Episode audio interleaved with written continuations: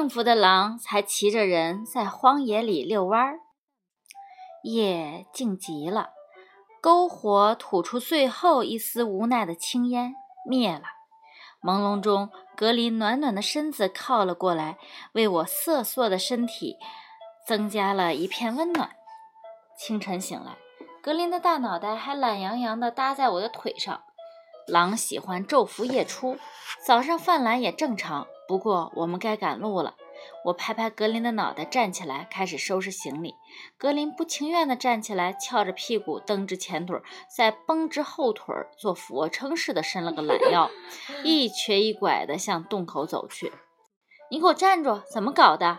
我很纳闷儿，格林怎么一夜功夫成瘸子了？我赶紧把他拉回来检查他的脚掌。爪子上有几个深深的血洞，还扎着根大刺，几乎穿透了他厚厚的脚掌。我忙把刺拔出来，给它擦擦伤口，上了点白药。看着那根蹊跷的刺，我想起了昨晚的情景。为了适宜，我跑下山坡，来到昨晚发现鬼影的地方，仔细查看。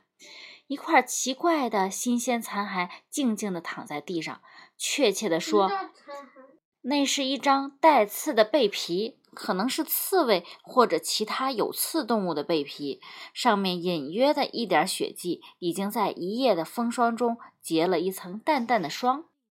联系昨晚的怪异情景，我隐约明白了：不满足于一块羊肉的格林，晚上四处溜达，不知怎么遇见了这个倒霉的刺猬，但刺猬遇到危险就蜷缩成一团。格林奈何不了这个刺球，反而被那些尖刺儿把狼爪子扎了个透，这才有昨晚上他一瘸一拐跳回山洞时给我的一场虚惊。眼前的刺猬已经被啃得干干净净，如果不是难以下咽的刺皮还留在沙地里，我恐怕永远都不会知道昨天晚上发生了什么事儿。可他后来是怎么想办法最终搞定这份带刺儿的宵夜的呢？这对我始终是个谜。哎，可怜的格林，辛苦了半天，刺猬能有多少肉呀？难道昨天被盯梢的感觉就来自灌木丛中的一只小刺猬吗？毕竟被暗处的目光注视，总是有一种很不舒服的体验。我决定回去把背包里的一件灰黄色的外套换上，与环境的颜色相融，像荒野动物一样把自己隐藏起来。爬回山洞边一看，格林正使劲偷吃麻袋里的肥羊腿儿。此刻见我回来，就翻起眼睛，呲着牙，做出护食的样子。唉，我一路带着香喷喷的羊腿，始终对他是个引诱。也罢，你要吃就吃吧，吃饱好赶路，我也省得再背着这死重死重的麻袋了。五六分钟之后，格林的肚子就胀了起来，他不得不趴下来，克服地心对肚子的强大引力，继续勉强自己再吃一点，但速度明显慢了下来。不一会儿，一只羊腿就啃得只剩下骨头了，另一只还有一些挂在骨头上的碎肉，他这才心满意足的把这些还有点肉的羊腿叼到了我面前面前。啊，你都啃成这样了，还给我呢？我哭笑不得，休息一下，准备走吧。格林见我不领情，迅速叼着羊腿出去了。过了一会儿，又跑回来，叼起剩下的那根只剩骨头的羊腿，又往外跑。我知道他又藏肉去了。格林在灌木丛里忙活了一会儿，又拱出来一些枯枝杂草，把他的私房羊腿盖上。这下我可以轻装赶路了。我高兴地想。三十多斤的羊腿背在身上，确实是个沉重的负担。我耐心地等待格林埋藏完，这才招呼他上路。我在前面大步流星地走着，半天不见格林跟上来。回头一看，他顶着大肚子，像喝醉酒一样软绵绵地走了几步，干脆躺在地上赖着不走了。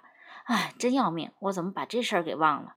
狼进食的时候可以用疯狂和亡命来形容，可这大量的食物一旦吃进肚子，狼就像虚脱了一样。何况他身上还带着伤，能勉强走几步都不错了。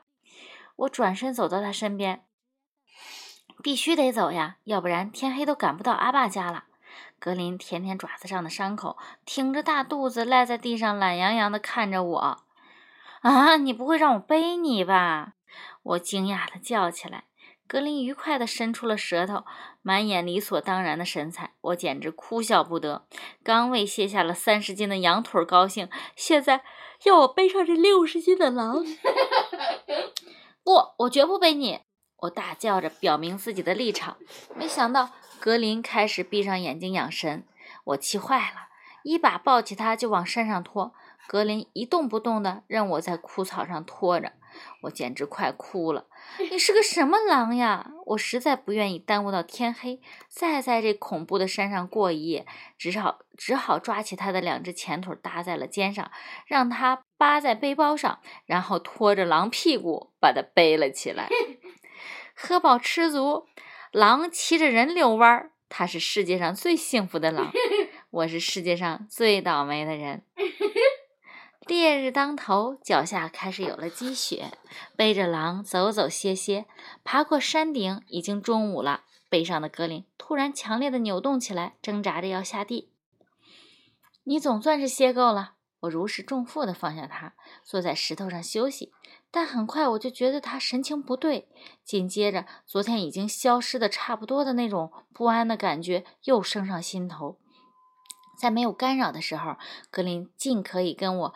顽皮嬉戏耍耍赖，然而一旦有什么风吹草动或者嗅到了异样的气息，他就立刻变成了一个高度敏感的荒野猎手。从格林专注的神态来看，的确有了不寻常的事情。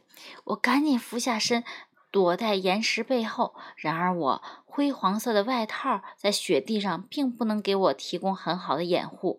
我感觉我又被什么目光注视了。格林并没有放松警惕，他把目光投向了山下。顺着他的目光望去，远远的，好像有几个人在山脚下抡着锄头锄地，附近还停着一辆皮卡。啊，原来是发现了人呀！有人就可以问路了。格林编起来的卷尾巴还没解开，说不定冒充狼狗还能搭一节车呢。我美美的琢磨着，拿起了望远镜。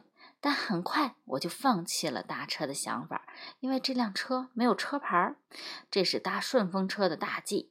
随后我发现那群人的举动很是诡异，既不像牧民，也不像游客，开着无牌的车在这深山里鬼鬼祟祟的挖地，也很让人费解。我不由想起了自从上山后的不安的感觉。